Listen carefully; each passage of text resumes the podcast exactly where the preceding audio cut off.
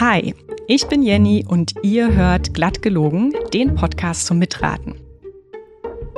Heute habe ich Manuel als Gast bei mir. Hi Manuel. Hi Jenny. Kannst du kurz sagen, woher wir uns kennen? Wir kennen uns aus unserer zehnjährigen Beziehung, denke ich. Ja, das ist korrekt. Mhm. Ich hätte es jetzt anders ausgedrückt. Ich hätte dich als meinen Lebensabschnittsgefährten ja. vorgestellt. Mhm. Aber ja, man kann auch sagen, aus unserer zehnjährigen. Da, daher kenne ich dich. Äh, erwähnen wir nicht. Ach das so. schneide ich raus. Gut. Mal sehen, wie lange ich das durchhalte, weil es wird auch mit anderen Gästen ein Thema werden. Hm. Manuel, du kennst das Prinzip von glattgelogen bereits, aber ich werde dir und den ZuhörerInnen, die noch nicht wissen, um was es geht, den Ablauf noch einmal erklären. Und zwar werde ich dir gleich ein Ereignis in drei verschiedenen Varianten erzählen. Von diesen drei Varianten ist nur eine wirklich passiert. Die beiden anderen habe ich mir ausgedacht. Die sind glatt gelogen. Manuel, deine Aufgabe ist es, das echte Ereignis zu erraten. Und um das Raten ein bisschen zu erschweren, habe ich in die falschen Varianten einige wahre Fakten eingebaut. Mhm. Mhm. An alle ZuhörerInnen, ihr könnt natürlich mitraten. Ich sage nachher Bescheid, wenn die Auflösung kommt. Dann könnt ihr kurz pausieren, falls ihr in Ruhe grübeln und raten wollt. Manuel, ich habe dich ganz bewusst als Gast für diese Folge gewählt, weil das Thema, um das es heute geht, dir vermutlich etwas vertraut ist. Es hat entfernt mit einem Hobby zu tun, dem du in jungen Jahren nachgegangen bist. Und ich meine nicht das Akkordeon spielen, nicht das Jonglieren, nicht das Einradfahren, sondern hm, Zaubern. Ja, ah, genau. Okay, okay. Die Person, um die es heute geht, hatte mit dem Bereich Zauberkunst zu tun. Mhm. Bekannt war sie unter dem Titel König der Handschellen. Mhm, mhm. Es geht heute um Houdini. Richtig. Harry Houdini. Der Name sagt dir etwas. Mhm, mhm, ja. Ich kann noch mal für dich kurz zusammenfassen, wer Houdini war. Mhm. Houdini war einer der bekanntesten Entfesselungskünstler. Er konnte sich aus jeglicher Art von Handschellen, Seilen, Ketten oder Schlössern befreien und sogar aus vernagelten Kisten oder echten Gefängniszellen. Houdini wusste außerdem, wie man einen Stunt möglichst spektakulär aufführt. Eine seiner bekanntesten Aktionen fand zum Beispiel auf dem Times Square in New York statt. Und er befreite sich dort aus einer Zwangsjacke, aber er tat das nicht einfach auf einem kleinen Podest. Nein, Houdini hing dabei kopfüber an einem Kran befestigt, hoch oben in der Luft. Also gut sichtbar für die begeisterte Menschenmenge unter ihm.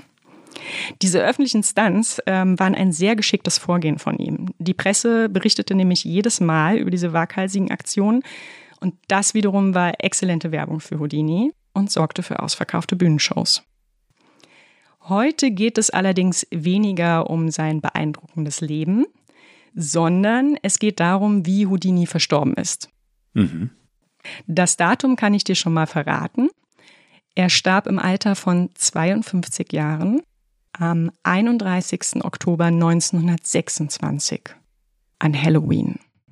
Die Frage lautet, wie verstarb Houdini? Und dazu kommen jetzt die drei unterschiedlichen Varianten, von denen nur eine wahr ist. Manuel, bist du bereit? Ich bin bereit. Okay, dann geht es los. Variante 1. Wir springen in das Jahr 1924. Das Magazin Scientific American lobt einen besonderen Preis aus. Es verspricht 10.000 Dollar für die Person, die vor einer Jury nachweisen kann, dass sie ein echtes spiritistisches Medium ist. Damit sind Menschen gemeint, die durch besondere Gaben mit Toten in Kontakt treten und kommunizieren können. Üblicherweise fand das während sogenannter Seancen statt. Auch Houdini befasste sich mit dem Thema und besuchte einige solcher Seancen. Und aufgrund seiner Erfahrung als Zauberkünstler hatte er jedes Mal schnell durchschaut, dass keine übernatürlichen Kräfte am Werk waren, sondern einfach Tricks verwendet wurden. Seiner Meinung nach handelte es sich bei den spiritistischen Medien schlichtweg um Betrüger, die durch unehrliche Methoden trauernde Menschen Geld abknüpften. Er machte es sich zur Aufgabe, sie zu entlarven und er wird Jurymitglied für den Preis des Scientific American Magazins. Zwei Jahre vergehen und bisher hat es kein Medium geschafft, die Jury zu überzeugen. Doch dann kommt im Oktober 1926 ein Hinweis zu einem sehr vielversprechenden Medium namens Martha. Im Gegensatz zu den bisherigen Kandidatinnen ist Martha eine erstaunlich bodenständige und zurückhaltende Person. Sie nimmt auch kein Geld für ihre Sitzung und sie hat sich für den Preis des Magazins gar nicht selbst beworben, sondern wurde von einigen ihrer Klientinnen vorgeschlagen. Es sind drei Testseancen in einem Hotel in New York angesetzt, in denen sie ihre Fähigkeiten beweisen soll. Die ersten zwei Seancen finden ohne Houdini statt, da dieser gerade auf Tournee in Kanada ist. Martha spricht mit eindeutig männlicher Stimme auf Französisch, einer Sprache, die sie eigentlich nicht beherrscht. Im Raum verschieben sich außerdem Gegenstände und es sind Glockentöne zu vernehmen. Die Jurymitglieder können keinerlei Betrug erkennen und ihnen wird klar, dass sie tatsächlich ein Medium mit übernatürlichen Kräften gefunden haben. Houdini, der telegrafisch auf dem Laufenden gehalten wird, bricht sofort seine Tournee in Kanada ab. Er will auf jeden Fall der dritten Seance beiwohnen, denn er wittert Betrug. Am 28. Oktober kommt er in New York an und trifft sich dort mit den anderen Jurymitgliedern zum Abendessen. Alle berichten ihm begeistert von Martha, aber Houdini zeigt sich sehr skeptisch und er kündigt an, die Schwindlerin auffliegen zu lassen. In der Nacht bekommt Houdini hohes Fieber und Atembeschwerden. Ein Arzt wird herbeigerufen. Der diagnostiziert Diphtherie, eine gefährliche Infektionskrankheit. Houdini kommt ins Krankenhaus, wo sich sein Zustand in den nächsten Tagen jedoch immer weiter verschlechtert. Und am Abend des 31. Oktober stirbt Houdini an den Folgen der Diphtherie. Die dritte Seance mit Martha wird aufgrund der Ereignisse verschoben und findet erst im Dezember 1926 statt. Die Jury ist überzeugt von ihrer Echtheit und sie geben Martha das Preisgeld. Sieben Jahre später wird aufgedeckt, dass Martha mit einem der Jurymitglieder eine Affäre hatte und er ihr bei den Seancen geholfen hatte. Seitdem wird spekuliert, ob bei Houdinis Tod eventuell Gift im Spiel war. Hm. Das war Variante 1. Mhm. Jetzt kommt Variante 2.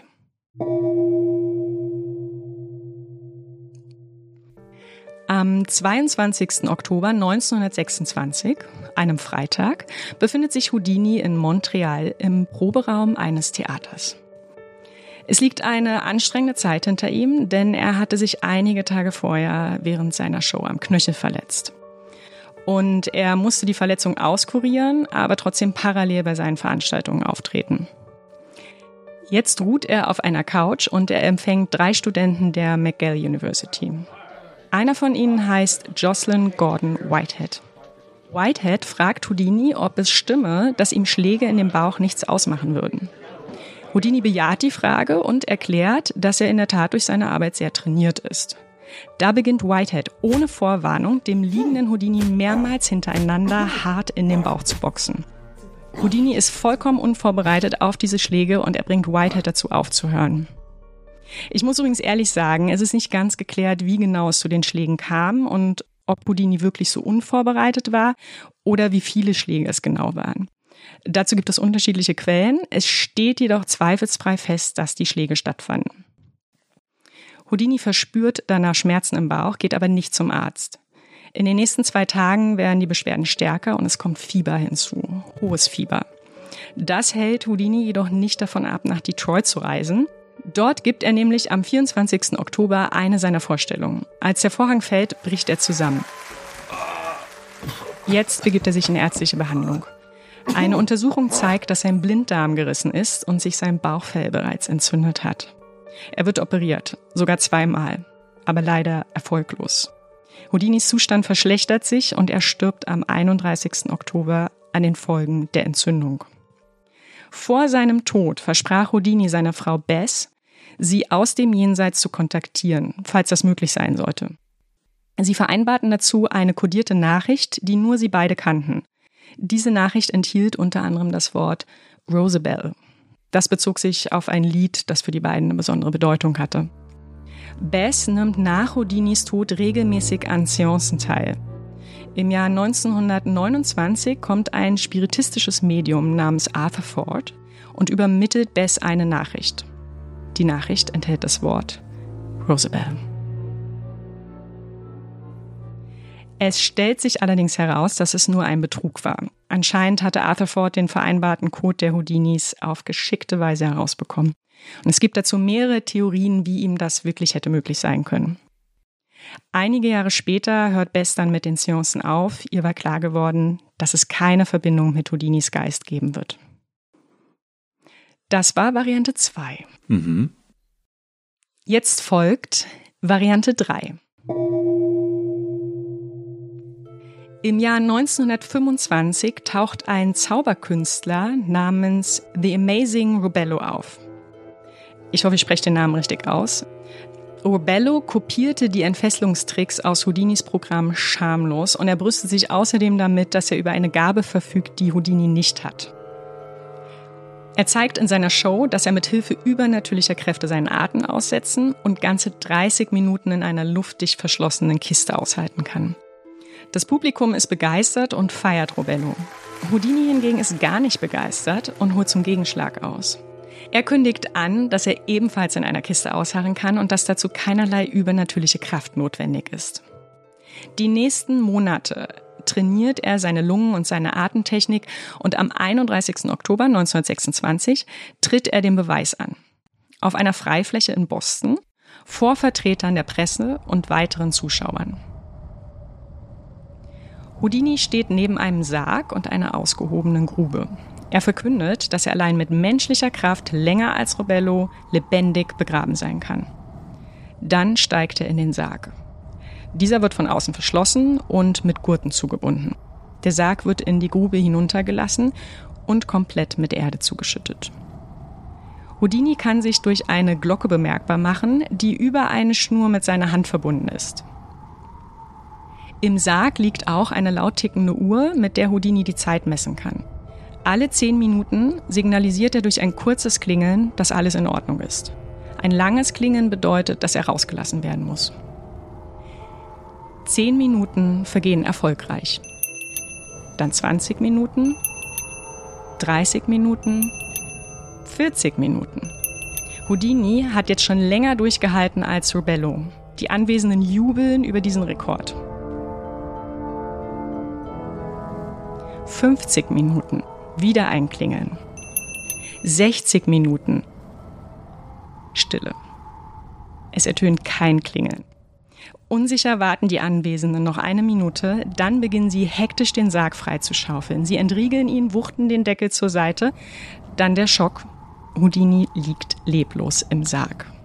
Zwei bereitstehende Ärzte können nur noch den Tod feststellen. Offensichtlich hatte sich die Glockenschnur von Houdinis Fingern gelöst und war so weggerutscht, dass Houdini sie nicht mehr greifen konnte. Robello ist so schockiert von diesem tragischen Unglück, dass er seine Karriere als Zauberkünstler aufgibt. 1953 bringt Hollywood einen Film über Houdini raus. Die Todesszene im Sarg ist dem Regisseur visuell nicht spektakulär genug und er verwendet einen anderen Stunt von Houdini, die Wasserfolter. Dabei lässt sich Houdini gefesselt kopfüber in einen großen Glaskasten einschließen, der komplett mit Wasser gefüllt ist. Im Film sieht man, wie sich Houdini in dem Glaskasten verzweifelt im Todeskampf windet.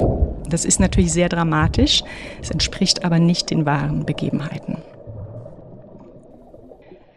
Das waren alle drei Varianten. Mhm, mh, mh. Manuel, jetzt musst du dich entscheiden, was ist die wahre Geschichte zu Houdinis Tod am 31. Oktober 1926. Ich gebe dir noch einmal einen kleinen Überblick. Variante 1. Houdini stirbt an der Infektionskrankheit Diphtherie, beziehungsweise munkelt man, dass er vergiftet wurde. Variante 2. Houdini stirbt nach Schlägen in den Bauch an den Folgen einer Bauchfellentzündung. Oder Variante 3.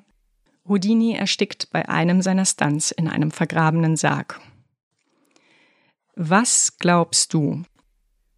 Für alle ZuhörerInnen, Manuel wird jetzt laut überlegen und dabei eventuell schon ein paar Erkenntnisse preisgeben. Falls ihr also selber in Ruhe überlegen wollt, drückt am besten jetzt einmal auf Pause.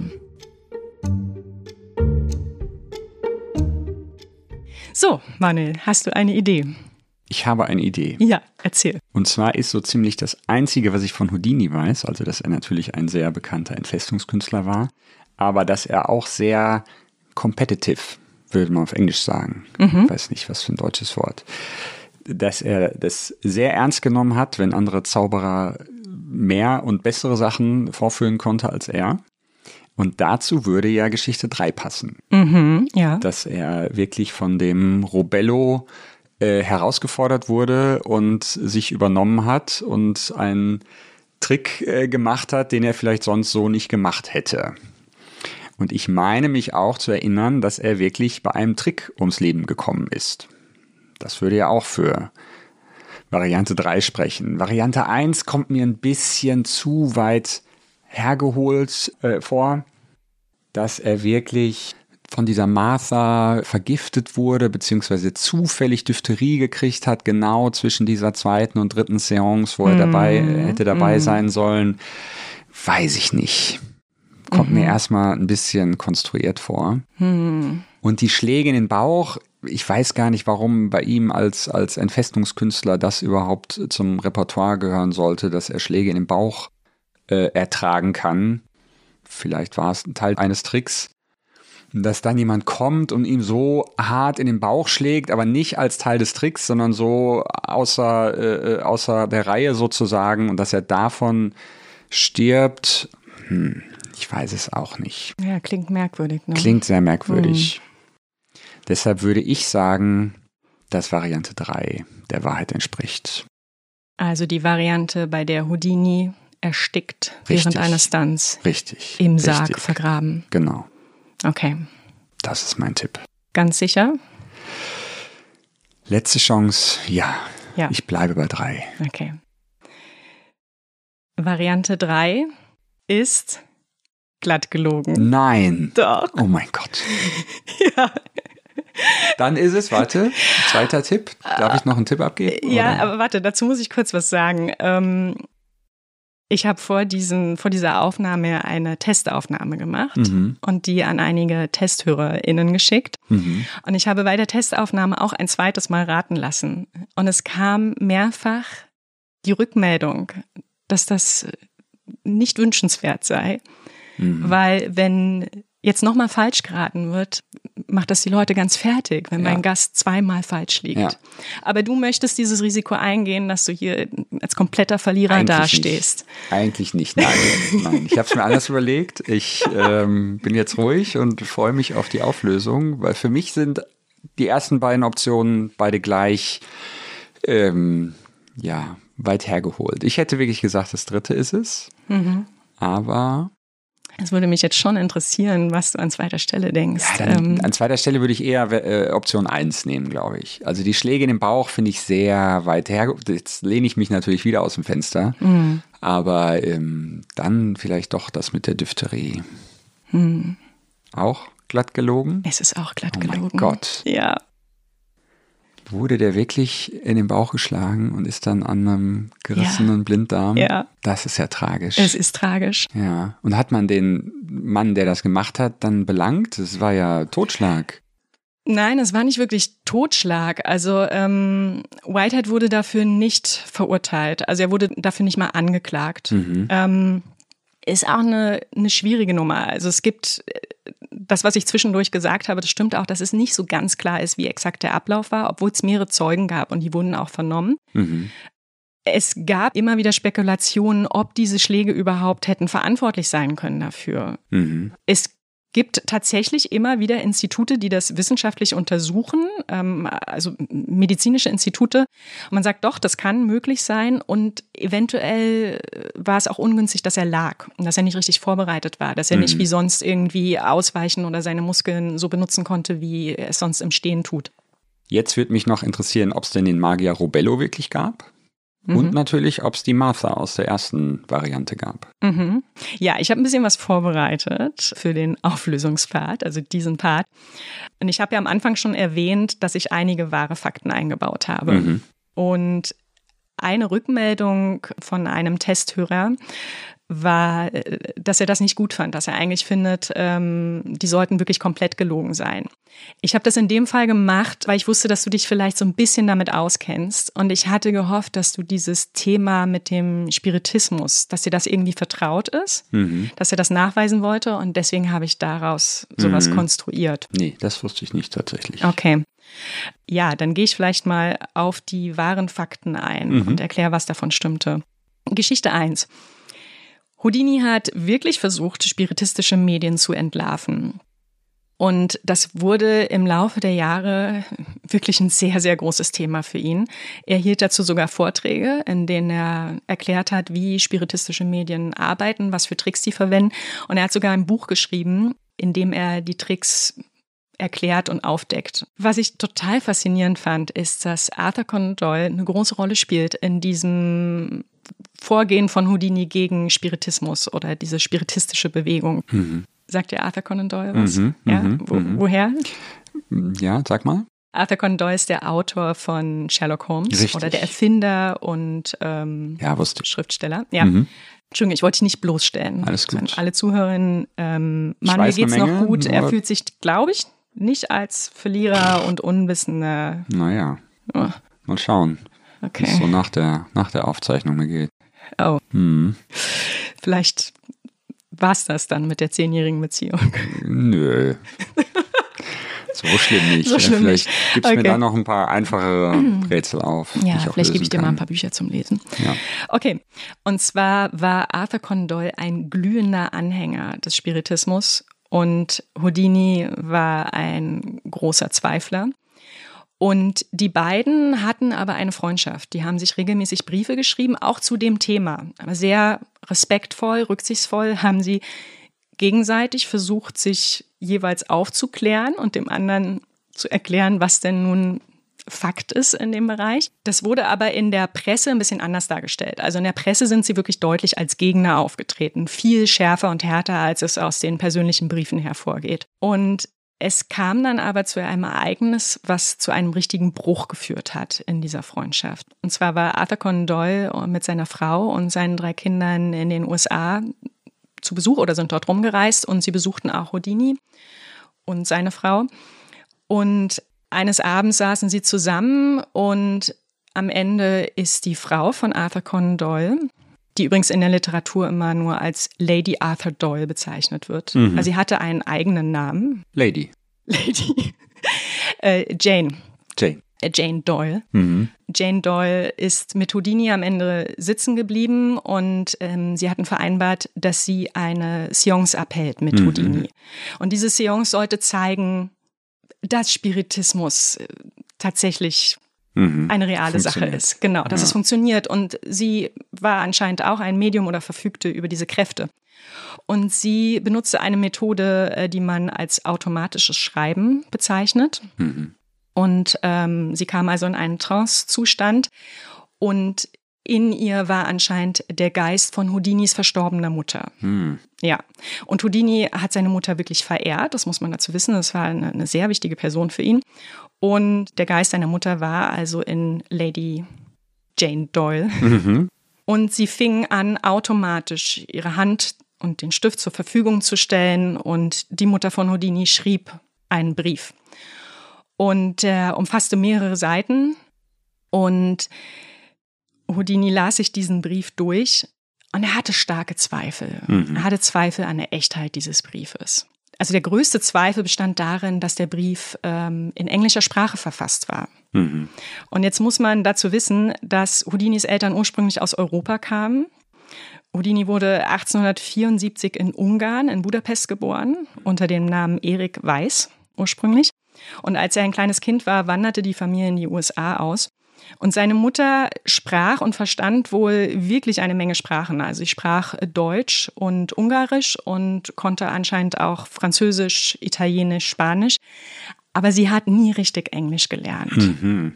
Und deswegen hatte Houdini starke Zweifel. Vielleicht hat sie das dann im Jenseits ähm, als erstes gelernt. Eventuell. Mhm. Also wir werden es nicht wissen. Fakt ist, dass das ein großer Punkt war, der Houdini zum Zweifeln Mhm, verständlicherweise. Ja. Und er hat das aber den Deutz gegenüber nicht kundgetan, diese Zweifel. Also er war anscheinend höflich, hat das angenommen, ist nach Hause gegangen und Arthur Conan Doyle dachte, Houdini ist jetzt überzeugt. Der, mhm. der hat's gesehen, unglaublich. Der, der weiß jetzt Bescheid. Und ja, er war not amused, als er eine Zeit später in der Zeitung las, dass Houdini wieder gegen spiritistische Medien wetterte und sagte, dass er noch nie einer Seance beigewohnt hat, die ihm bewiesen hat, dass es den Kontakt zum Jenseits gibt. Mhm. Und da hat Doyle ihm wirklich einen erbosten Brief geschrieben. Und es stand ja jetzt auch so ein bisschen im Raum, ob Houdini ähm, Lady Jane Doyle für eine Betrügerin hält und ja, Doyle hat das überhaupt nicht verstanden. Und da kam es dann wirklich zu, also auch im Privaten, nicht nur in der Presse, zu, zu, ähm, zu einem Bruch. Mhm. Und ähm, klingt ein wenig selbst eingebrockt. Wenn man jemandem, der ein starker Zweifler an einer Sache ist, versucht so zu überzeugen, dass er entweder voll überzeugt ist oder gezwungen ist, Lady Jane als äh, ähm, naja, Betrügerin oder Hochstaplerin darzustellen hat sich der ja. gute Doyle, glaube ich, ein bisschen selbst eingebrockt da. Das ist auch wirklich eine schwierige Nummer, weil Houdini äußert immer wieder, dass er merkt, dass, dass Doyle ernsthaft, wirklich ernsthaft glaubte. Mhm. Dass Doyle zwar auch teilweise merkte, dass Medien Betrüger waren, aber dass er meinte, das ist wie in jedem Bereich. Es gibt Betrüger, aber es gibt auch Leute, die nicht betrügen und ähm, es gibt diese Kraft. Und Houdini war klar, dass Doyle das äh, wirklich. Ähm, Houdini hat gesagt, es gibt Leute, die haben diese Kraft. Nein, das hat äh, Doyle gesagt. Doyle gesagt, genau. Okay. Und ja. das Interessante ist, dass ähm, Doyle außerdem dachte, dass Houdini ja selber diese Kräfte hat. Dass er sagt, er versteht das gar nicht. Houdini hat doch selber diese Kräfte, warum leugnet er die? Mhm. Und Houdini sagt zu Doyle, ich habe keine Kräfte. Es sind Tricks. Es sind alles Tricks und ich kann sie dir erklären, aber ich werde jetzt nicht alle meine Tricks erklären, aber ich kann dir das zeigen bei den anderen Medien, mit was für Tricks gearbeitet wird. Und das mhm. macht er ja auch. Also er deckt das ja auf. Und ja, das war eine, eine finde ich, eine ganz äh, faszinierende Konstellation. Was ich ein bisschen interessant, also merkwürdig finde, ähm, Houdini betont immer wieder, dass er nicht leugnet, dass es das gibt, mhm. sondern dass er offen ist, dass er nur noch nie den Beweis dafür gesehen hat. Und da muss ich sagen, wenn man sich da so ein bisschen reinarbeitet, ich bin mir nicht sicher, ob das wirklich so stimmt, dass er so offen war oder ob das nicht so ein Anstrich von Neutralität und Offenheit war, den er sich geben wollte, und der eigentlich wirklich überzeugt davon war, dass es das nicht gibt, dass es Humbug ist, was ich auch vollkommen okay finde, wenn es ja seine Position ist. Aber er hat sich immer so ein bisschen drüber gestellt. Ne? So, ich bin offen, aber ich weise nach. Vielleicht war er auch am Anfang offen und je mehr Betrüger er dann quasi sieht und entlarvt, da wird man, glaube ich, automatisch dann weniger offen. Äh, dass man dann so ein bisschen die, die, die Hoffnung oder die, die Offenheit, dass da wirklich es jemanden gibt, der es ohne Tricks kann, so ein bisschen verliert, ist, glaube ich, verständlich. Er hat genau sowas auch ausgesagt, dass er so im Laufe der Zeit einfach, wenn er zunehmend sieht, wie es, genau, desillusioniert, wenn er immer wieder sieht, dass es das halt nicht gibt und mhm. dass er langsam den Glauben verliert. Also ein sehr, sehr interessantes Feld. Mhm. Und diesen Preis vom American Scientific Magazine gab es auch wirklich. Ähm, das waren 2500 Dollar.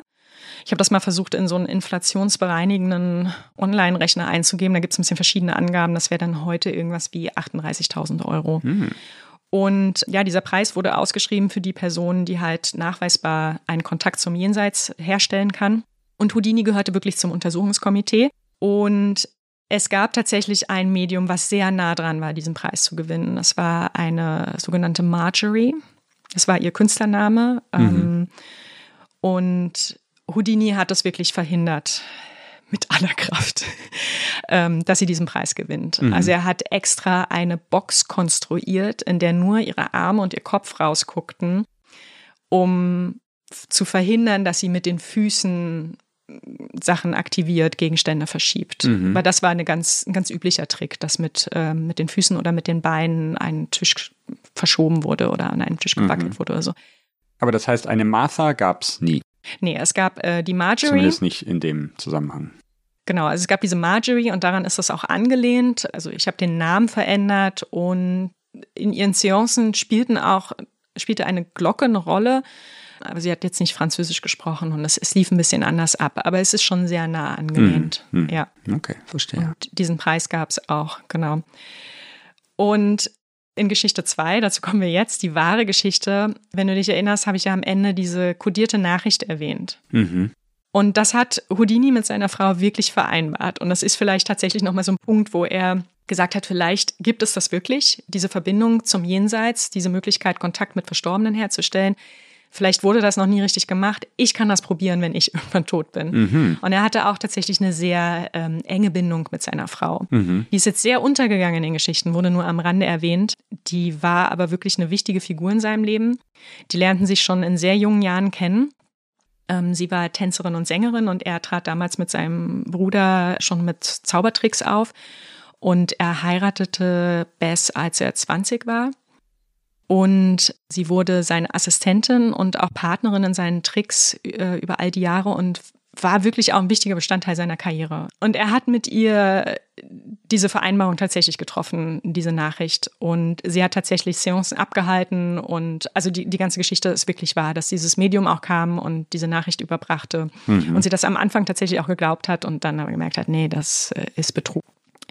Ja, zu den Schlägen, das hatten wir ja schon, dass es wirklich Unstimmigkeiten darüber gibt, ob die nun wirklich verantwortlich waren oder nicht. Whitehead wurde, wie gesagt, dafür nicht angeklagt, nicht verurteilt. Es gibt Quellen, die sagen, dass er ein Schriftstück unterschrieben hat, in dem er deutlich sagt, dass er diese Schläge ausgeteilt hat und dass es bei diesem Schriftstück darum ging, dass Bess die doppelte Versicherungssumme für Houdinis Tod bekommt. Mhm. Weil wenn klar ist, dass das in den Proberäumen passiert ist oder ein, ein, eine Situation dort für den Tod verantwortlich war, dann haben die doppelt so viel gezahlt, Mhm. Wie wenn das nicht dort stattgefunden hätte. Das weiß ich aber nicht genau, ob das stimmt. Das konnte ich nicht so ganz verifizieren. Geschichte Nummer drei. Also erstmal diesen Hollywood-Film, den gibt es wirklich. Und auch mit dieser Wasserfolter-Sterbeszene. Mhm. Und vermutlich ist genau das der Grund, warum so viele Menschen denken, dass Houdini bei einem seiner Stunts gestorben ist. Mhm. Weil selbst wenn man den Film nicht gesehen hat, sich das vielleicht so weitergetragen hat. Es gab tatsächlich einen Stunt von Houdini in einem verschlossenen Sarg, beziehungsweise in einer verschlossenen Kiste. Es ist so, dass ein Art Zauberkünstler auftauchte, der sich selbst als Fakir bezeichnete, Rahman Bey. Auch hier weiß ich nicht, ob ich den Namen jetzt richtig ausspreche. Der ließ sich bei seinem Bühnenprogramm auch in eine Kiste einsperren. Eigentlich am Anfang nur für zehn Minuten und sagte, dass er sich in so einen Trance versetzen kann, dass er übernatürliche Kräfte hat und dann der Atem aussetzen kann. Und das hat Houdini mitbekommen und er hat gesagt, dass man braucht keine übernatürlichen Kräfte. Das kann man auch so und er wird das beweisen. Das wiederum hat Rahman Bey zum Anlass genommen, das außerhalb seines Bühnenprogramms auch für Zeugen ein bisschen ausführlicher aufzuführen. Mhm. Und er hat das in einem Swimmingpool in einem Hotel gemacht, dass er sich in eine Kiste hat verschließen lassen und eine Stunde in dieser Kiste unter Wasser war. Mhm. Und dann ist Houdini seinen Beweis angetreten, hat auch wirklich trainiert dafür und hat 91 Minuten ausgehalten. War Houdini auch unter Wasser oder Ja. Ach so, genau, also muss ich dazu sagen. Ähm, er hat sich nie in einem Sarg vergraben lassen? es, genau, es war nicht vergraben, sondern er hat sich genauso wie der äh, Rahman Bey in einen Sarg einschließen lassen und in einem Swimmingpool in einem Hotel ähm, sinken lassen. Da waren dann auch verschiedene Personen, die den runtergedrückt haben, den Sarg. Und er hat dann 91 Minuten ausgehalten. Hm, wow. Ja. Und er wollte dann aber tatsächlich auch diese Sargnummer äh, in einem Bühnenprogramm umsetzen. Mhm. Und das ist übrigens alles nur nicht mal drei Monate vor seinem eigentlichen Tod passiert. Mhm. Das war kurz vorher. Mhm. Ja. Hast du noch Fragen oder Anmerkungen? Nein, faszinierend, was ähm, der Mann alles gemacht hat und wie er dann zu Tode gekommen ist. Ja. Leider habe ich es nicht richtig erraten, aber ich hoffe, ihr da draußen an den Mhm. Hörgeräten. Ja, dann Manuel, danke, dass du mitgemacht hast. Ja, gerne, gerne. Es hat sehr viel Spaß gemacht. Das war glatt gelogen und ihr wisst jetzt, wie Harry Houdini am 31. Oktober 1926 verstorben ist. Falls ihr mehr über Houdini wissen möchtet, schaut in die Shownotes, dort verlinke ich die Quellen, die ich verwendet habe. Aufmerksam geworden bin ich auf das Thema durch die Graphic Novel Houdini, König der Handschellen von Jason Lutz und Nick Bertozzi. Und in der Graphic Novel geht es um einen Stunt, den Houdini in Boston aufgeführt hat. Die Todesursache wird dann im Vorwort erwähnt und ich war so überrascht davon, weil ich das noch nie gehört hatte. Und ich dachte mir direkt, das ist perfektes Material für glatt gelogen. Wenn ihr ein gutes Ereignis kennt, könnt ihr mir das gerne schicken an hallo@glattgelogen.de. Ich freue mich immer über Tipps. Und falls ihr einmal als Gast dabei sein möchtet, könnt ihr mir auch schreiben. Ein großer Dank geht an Rebecca und alle meine TesthörerInnen und an Stefan, der die Schmerzgeräusche von Houdini in Geschichte 2 beigesteuert hat. Alle weiteren Geräusche habe ich entweder selbst erzeugt oder auf der Plattform freesound.org in einem aufwendigen Auswahlverfahren herausgesucht. Ihr glaubt nicht, was es da alles für verschiedene Varianten von Geräuschen gibt. Allein für das Glockenläuten in der dritten Geschichte habe ich mir ungelogen mindestens 35 verschiedene Töne angehört. Diese Folge von Glatt gelogen wurde von mir, Jenny Letto, produziert. Wenn euch dieser Podcast gefällt, dann empfehlt ihn gerne weiter oder hinterlasst eine Bewertung mit Sternen oder eine Review bei Apple bzw. anderen Plattformen, wo man Podcast bewerten kann. Das würde mich sehr freuen. Schön, dass ihr zugehört habt. Bis zum nächsten Mal.